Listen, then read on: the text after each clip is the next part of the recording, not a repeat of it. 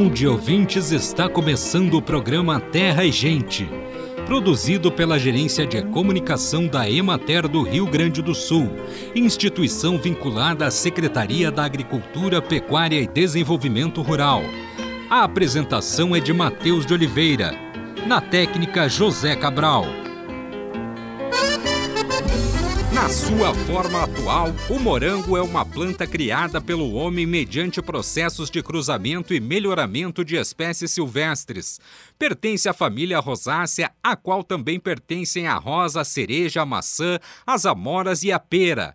O morango é rico em vitamina C, é fonte de fibras dietéticas e vitamina B9, o ácido fólico, e de manganês. Contudo, é pobre em calorias. Na hora de comprar, escolha frutos completamente maduros, mas firmes, com cor vermelha uniforme e brilhante. Quando colhidos ainda verdes, os morangos não desenvolvem todo o sabor e aroma característicos. As sépalas, que são a parte verde perto do cabinho que se assemelha à folha, devem estar verdes e com aparência de produto fresco. Os frutos menores geralmente têm sabor e aroma mais intenso do que os frutos graúdos.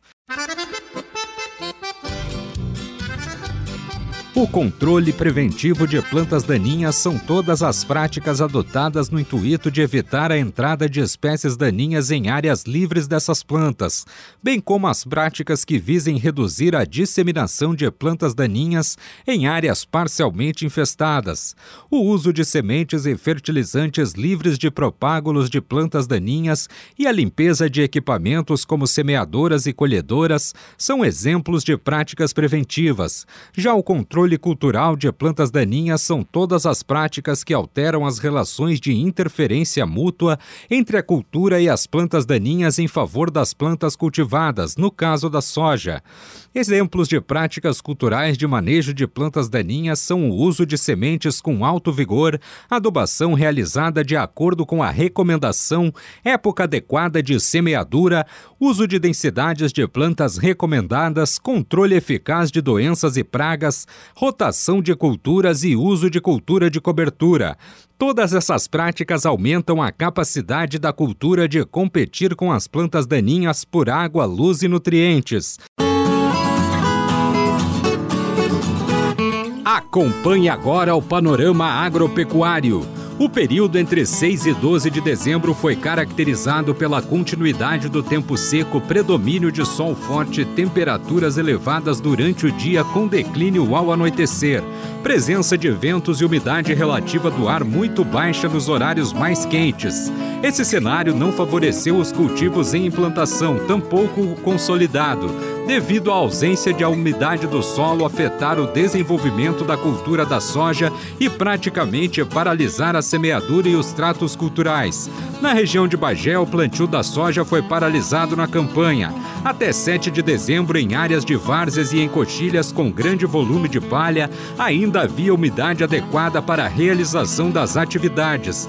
Situação que não se manteve com a elevação das temperaturas e com os ventos constantes dos últimos dias. As lavouras já estabelecidas apresentam bom desenvolvimento, adequado estande e enraizamento satisfatório. As dessecações são realizadas nos horários de ventos moderados, geralmente no período noturno. O plantio ainda será realizado nas áreas de resteva do trigo produtores optaram pelo gradeamento da resteva a fim de eliminar altas infestações de buva, enquanto outros investem no uso de herbicidas para manter a palhada e evitar maior perda de umidade. Na fronteira oeste, o plantio está paralisado e há preocupação com as últimas áreas semeadas devido à ausência de umidade nos solos que afeta a germinação e, por consequência, interfere no estande que fica abaixo do recomendado. Algumas áreas deverão ser replantadas.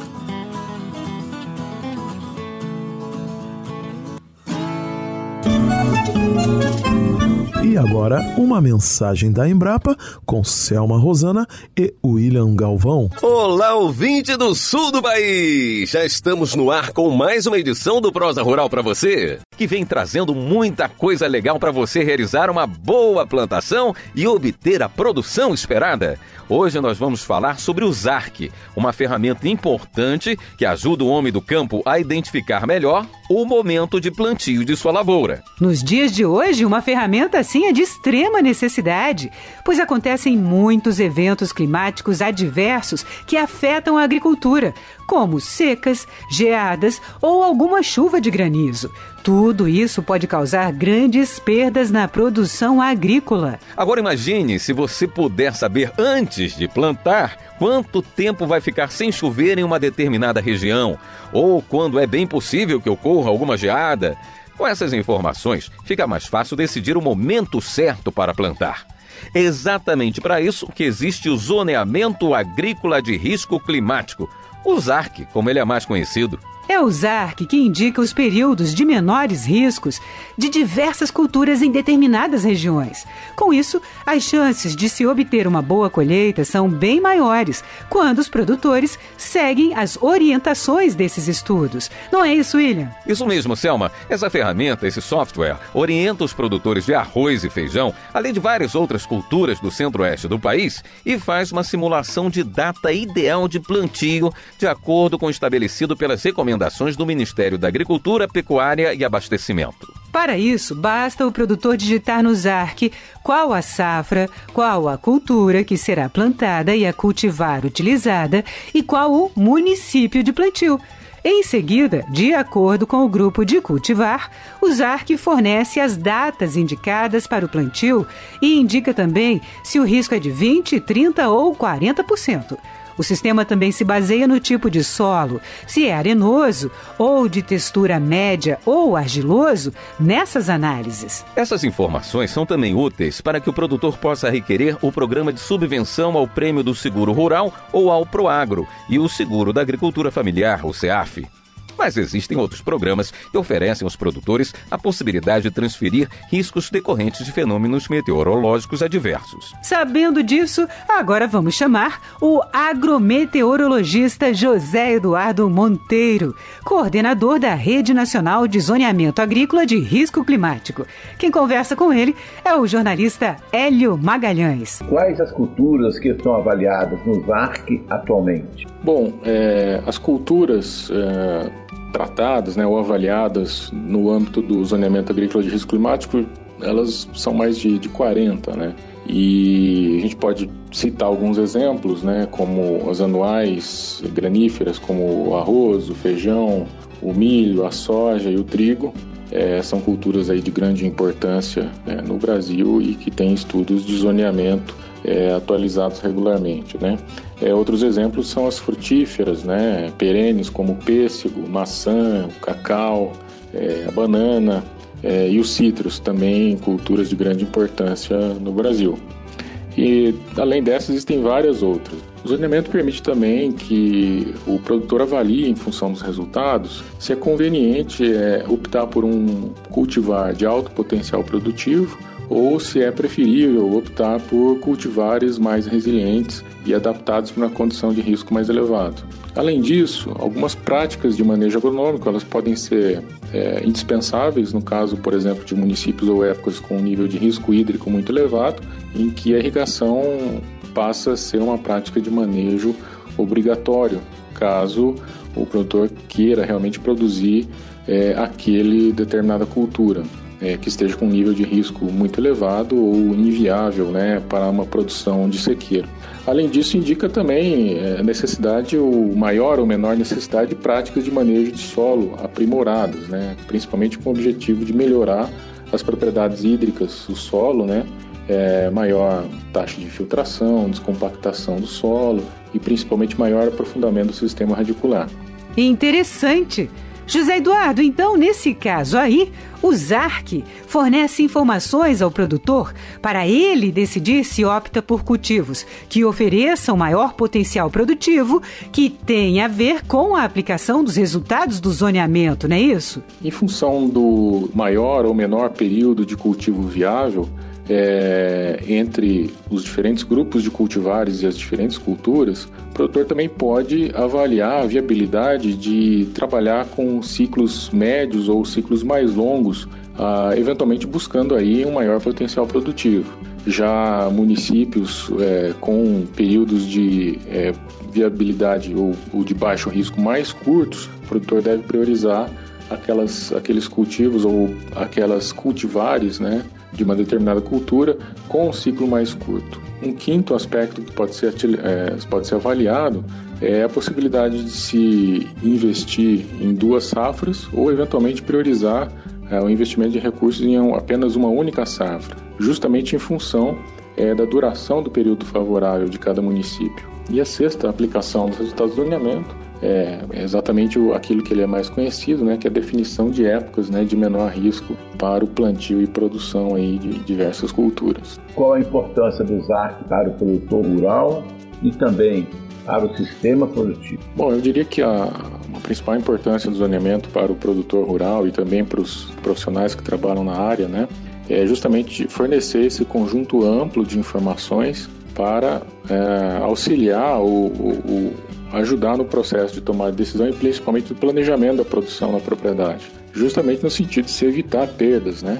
É, e buscar a rentabilidade é, do negócio no longo prazo. Então, muitas vezes, não é apenas é, quando plantar, mas também quando não plantar e evitar é, perdas desnecessárias aí que muitas vezes provocam prejuízo e até endividamento ao produtor rural.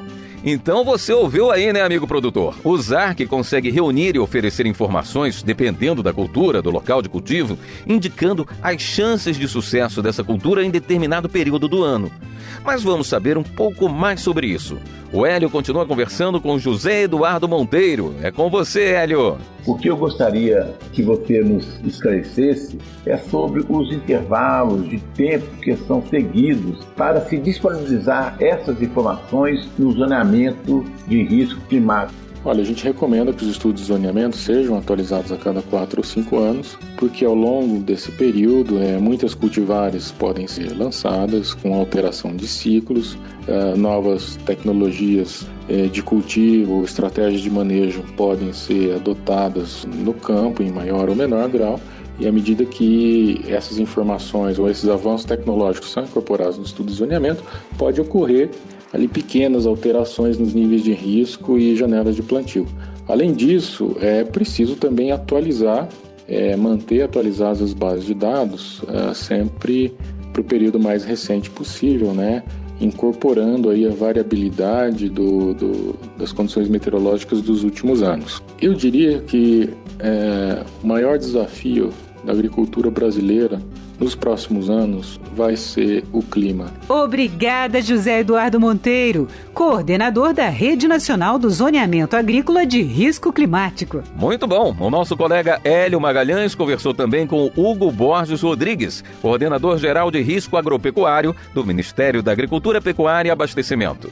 Vamos ouvir. Como são feitas as atualizações do zoneamento agrícola e climático no Ministério da Agricultura? O mapa realiza as atualizações do ZARC através dos trabalhos realizados pela Embrapa. A empresa, que além de ser parceira nesse, nessa ferramenta, é responsável pelo apoio técnico-científico de todo esse projeto. Ou seja, a Embrapa, por meio de sua rede de pesquisa em ZARC, em mais de 30 centros espalhados pelo Brasil e dezenas de pesquisadores, realiza os estudos, coletando dados agroclimáticos, é, rodando a modelagem agroclimática, validando os resultados com o público externo. E após ter o resultado desses estudos, o, esse trabalho é repassado ao Ministério da Agricultura, que avalia esses resultados e publica no Diário Oficial da União essas portarias por cultura e unidades da federação. Atualmente são mais de 40 culturas e sistemas de produção contemplados com o zoneamento no Brasil. Se o levantamento de uma determinada cultura apontar risco de 40%, por exemplo, mas o produtor resolve plantar mesmo assim e causa a perda da produção, o produtor, neste caso, desconsiderando os indicativos de risco apontados pelos ARC, ele poderá recorrer ao seguro agrícola a si mesmo. É importante esclarecer que o Brasil dispõe do Programa de Garantia da Atividade Agropecuária, PROAGRO, e do Programa de Subvenção ao Prêmio do Seguro Rural, que é o PSR, que são duas políticas públicas voltadas à gestão de riscos, que estão diretamente vinculadas à observância das informações dos ARC. Ou seja, para acessar o PROAGRO e o PSR, ou o PSR, o produtor precisa seguir os indicativos dos ARC, a data de plantio, o tipo de solo, a cultivar indicada, todas essas informações estão presentes nas portarias de ZARC. Vou dar um exemplo aqui. Se o produtor contrata uma operação de crédito rural junto com o Proagro e no decorrer da condução da lavoura ocorrer um evento que cause um dano, por exemplo, uma seca, esse produtor ele vai abrir um sinistro. Se por algum motivo o plantio da lavoura foi realizado fora da janela indicada pelo ZARC, ele não tem direito a receber a indenização, tanto do Proagro como do PSR, ou seja, do seguro privado.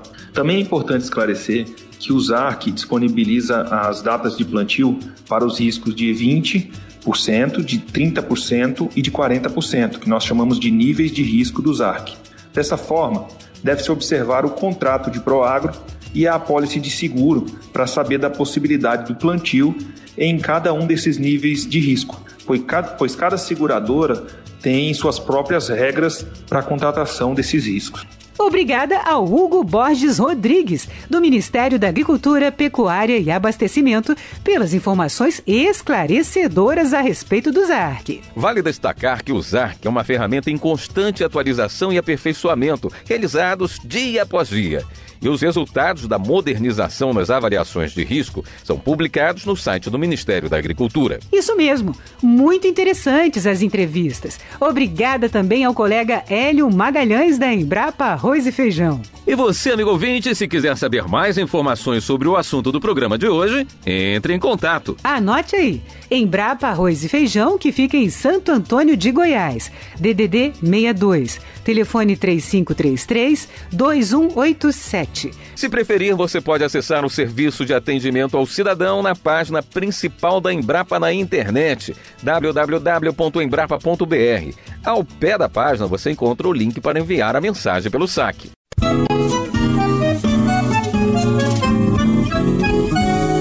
Este espaço é uma parceria da Emater do Rio Grande do Sul com o Embrapa. Uma publicação recente da Embrapa destaca que o solo é o fator de produção mais importante na definição da produtividade dos cultivos. Depois da água, naturalmente, porque sem ela não há produção. Solo bem manejado não apresenta compactação nem erosão e é rico em matéria orgânica, a qual funciona como uma esponja no armazenamento de água, conferindo ao solo condições para suportar deficiências hídricas não muito prolongadas. Utilizar o sistema de plantio direto de forma correta, com o emprego de culturas diversas, é uma maneira inteligente de melhorar as qualidades do solo. Solos com problemas de acidez devem ser corrigidos antes do estabelecimento do plantio direto, para não precisar revolvê-los posteriormente.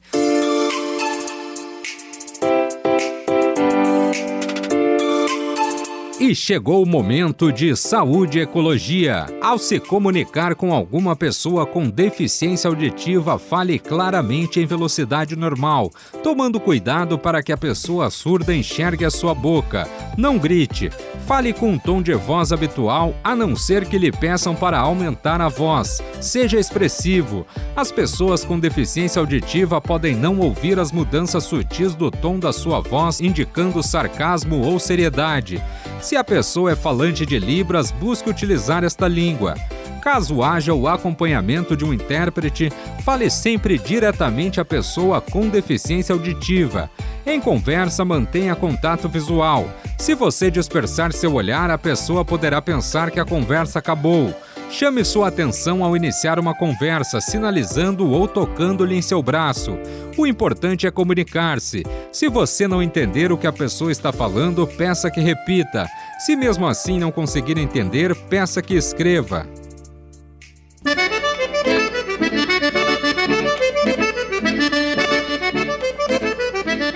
Acompanhe agora os preços recebidos pelos produtores do Rio Grande do Sul na última semana. Arroz em casca, saco de 50 quilos, preço menor R$ 59,00, preço maior R$ 66,00, preço médio R$ 61,90. Feijão, saco de 60 quilos, preço menor R$ 180,00, preço maior R$ 330,00. Preço médio R$ 249,41. Milho, saco de 60 quilos, preço menor R$ 74,00, preço maior R$ 85,00. Preço médio R$ 81,66.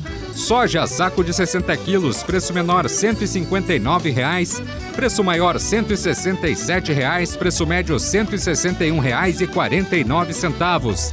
Sorgo granífero, saco de 60 quilos, preço menor R$ 63,00, preço maior R$ 64,00, preço médio R$ 63,50. Trigo, saco de 60 quilos, preço menor R$ 81,00, preço maior R$ 85,00, preço médio R$ 83,09. Boi para abate, o quilo vivo com prazo de pagamento de 20 a 30 dias. Preço menor R$ 10,00, preço maior R$ 11,50, preço médio R$ 10,91. Búfalo quilo vivo, preço menor R$ 8,50, preço maior R$ 10,00, preço médio R$ 9,30. Cordeiro para abate o quilo vivo, preço menor R$ 9,50, preço maior R$ 11,50, preço médio R$ 10,49.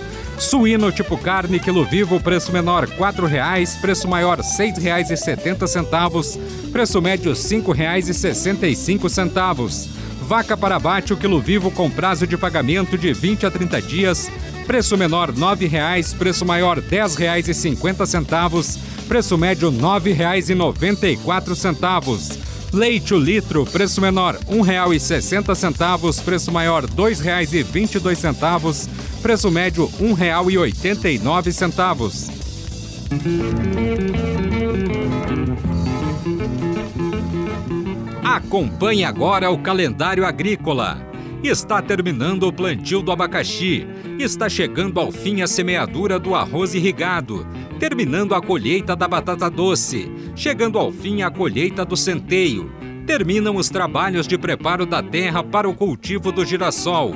Dezembro é mês de se plantar arroz, girassol, milho, soja, batata doce, tomate, abóbora, abobrinha, berinjela, beterraba, cenoura, giló, milho verde, melancia, melão, pepino, quiabo, alface, chicória, radite, repolho e feijão vagem.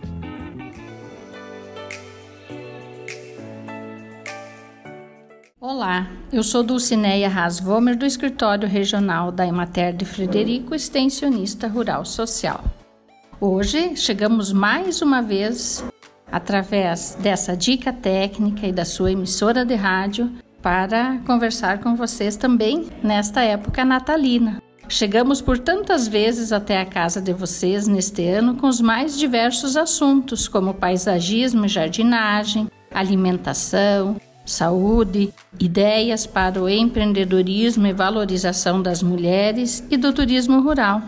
E agora, como estamos num momento natalino, hoje a nossa dica vai ser sobre a farofa natalina, que além de ser uma das principais estrelas da ceia de Natal, é uma iguaria que combina com qualquer ocasião, incluindo refeições do dia a dia é muito popular nos dias de hoje, mas a sua origem se deu antes da colonização do Brasil, ainda com os indígenas. Com o tempo, surgiram várias combinações além do ingrediente principal ser a farinha de mandioca ou a de milho.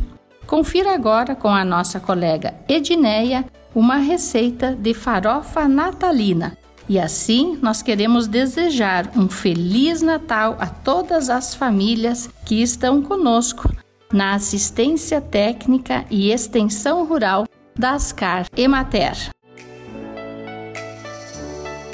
Eu sou Edneia, nutricionista e extensionista. Hoje eu vou trazer para vocês a receita de uma farofa de frutas que pode ser servida na ceia de Natal.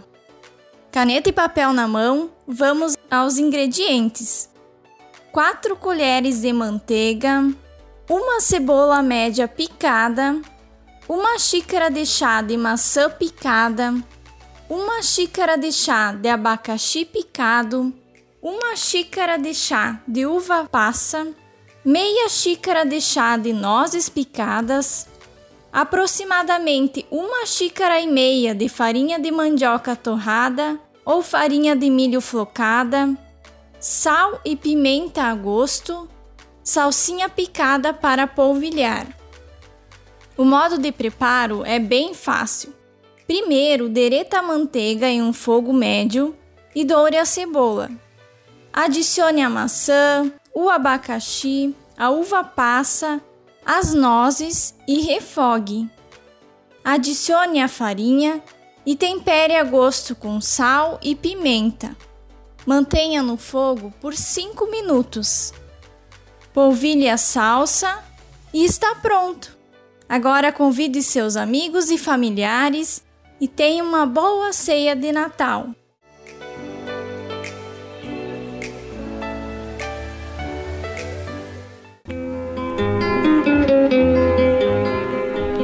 Bem, amigos, hoje nós vamos ficando por aqui. Esperamos por vocês na próxima semana com mais um programa Terra e Gente. Um bom dia para todos.